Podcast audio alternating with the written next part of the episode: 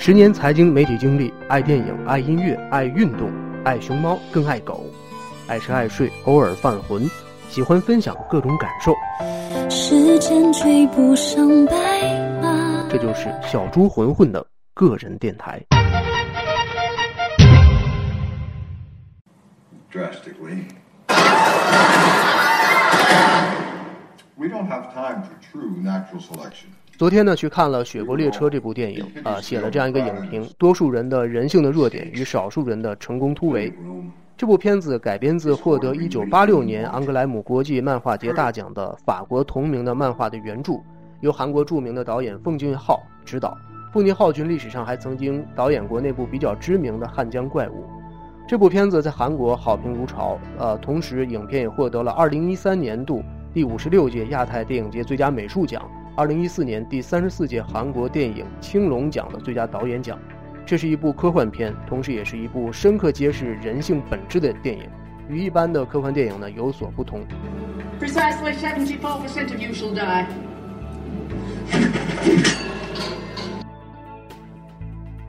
不太想剧透，简单说一下故事的大致内容。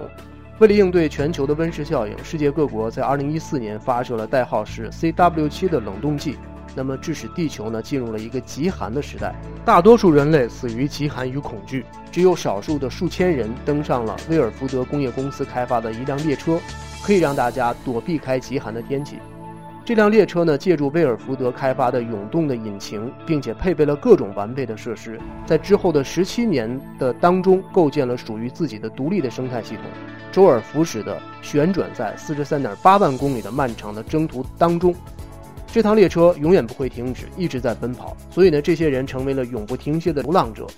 原著的漫画当中其实是设计了一千零一节车厢，导演奉俊昊只搭建了二十六节车厢用于拍摄。本片当中啊，上层社会和这个底层社会有着极其明显的区分。首先呢，原著当中一千零一节的车厢的设计就分别代表了最底层的民众，其次是罪犯啊，什么小偷、呃妓女等等各种阶层的人物。分属不同的车厢，越靠近前面的车厢就越靠近上层社会，而底层的民众每天只能吃用蟑螂制作的蛋白块来维持生命。他们睡在非常阴暗潮湿的末节车厢当中。这一次呢，一个叫柯蒂斯的三十几岁的年轻人开始带领大家展开了一场与命运抗争的行动。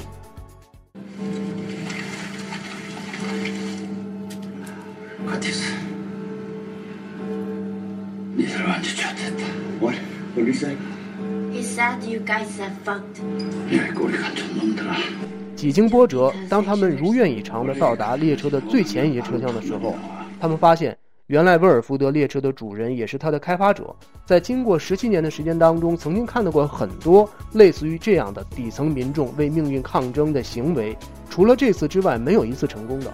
所以在很早之前。啊，这个威尔福德就在观察柯蒂斯，发现他有领袖的气质和才能，所以曾经暗地里不止一次为他提供行动的指引，目的是想让柯蒂斯来接任威尔福德列车的统治。那这当然也许也是威尔福德的一个计策。本片当中没有更多的描述。其实柯蒂斯非常的犹豫，他很难取舍。想到身后啊，曾经在最末节的车厢里那些为最底层也是他自己那样的一个抗争的经历。面对现在一人之下、万千人之上的一个权力的机会，很多人都能够理解他的两难的抉择。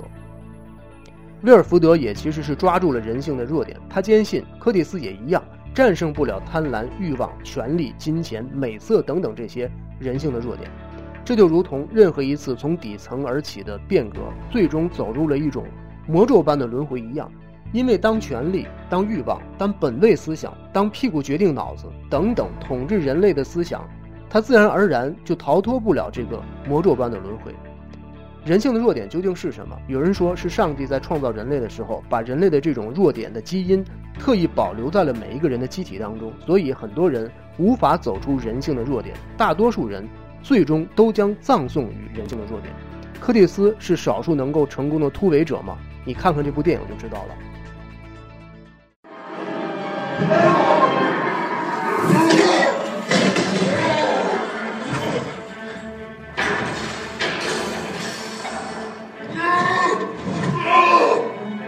本片的另外那些上层社会的人们，在威尔福德统治的这样一个列车的世界当中，快乐的、麻木的生活着。他们甚至忘记了自己曾经在那个鲜活的地球生活过的经历。这就是人类习惯可以让他们自我麻醉、自我陶醉，没有了行动，甚至可以没有思想。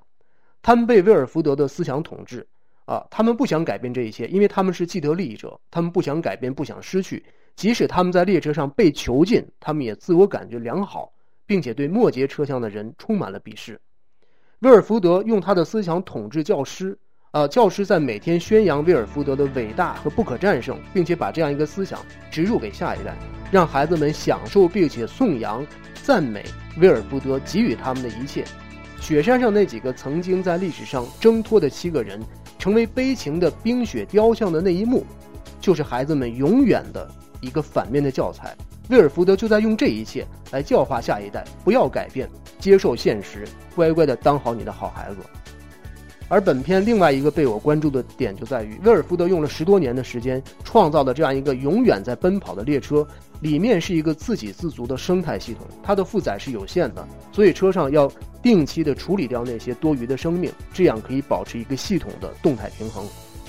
而列车之外，那个已经是极寒的地球，曾经不也是这样一个可以自给自足、按照自我的平衡规律来繁衍生息的吗？是什么一点点的改变了这一切呢？是人类自己，是人类无法克服人性的弱点，不断的向环境和地球索取，不断的透支它的生命，最终导致全球的温室效应。为了应对这样一个温室效应，才有了本片最初的那种 CW7 冷冻剂，结果令地球经历极寒。好在大自然总有一面是你不曾知晓的，正如与这个地球相比，我们每一个人都只是小孩子，都只是匆匆的过客，对它的了解远远不够。它的自我修复与每时每刻都在没有停止的这种变化，都令我们很难以想象。影片的结尾是在车上出生并且生长了十七年的女孩和一个黑人的小姑娘。当他们第一次走出车厢，踏上这片真实的土地的时候。远处的雪山向他们张望的北极熊，这一切表明了一个新的开始。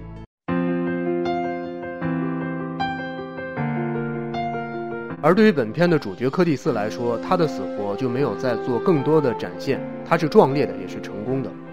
而其实很多时候，我们每一个人都是按部就班，用屁股决定脑子，被贪婪、权力、懒惰、欲望、本位、金钱、美色等等人性的弱点操纵的大多数。而只有少数人才是能够在这场与自我和人性的弱点的征战当中突围的成功者。你想成为什么样的人，全在你自己。以上都是本人就事论事的影评，不涉及其他的教唆与诱导。如果你想到了其他的，那是你聪明的大脑做到的，与本人无关。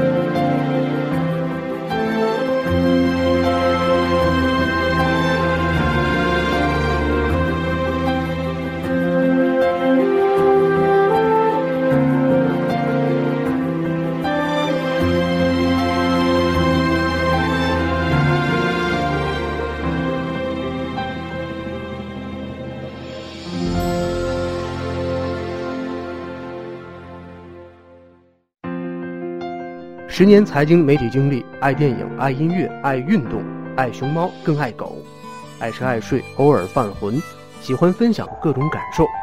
时间追不上白马，这就是小猪混混的个人电台。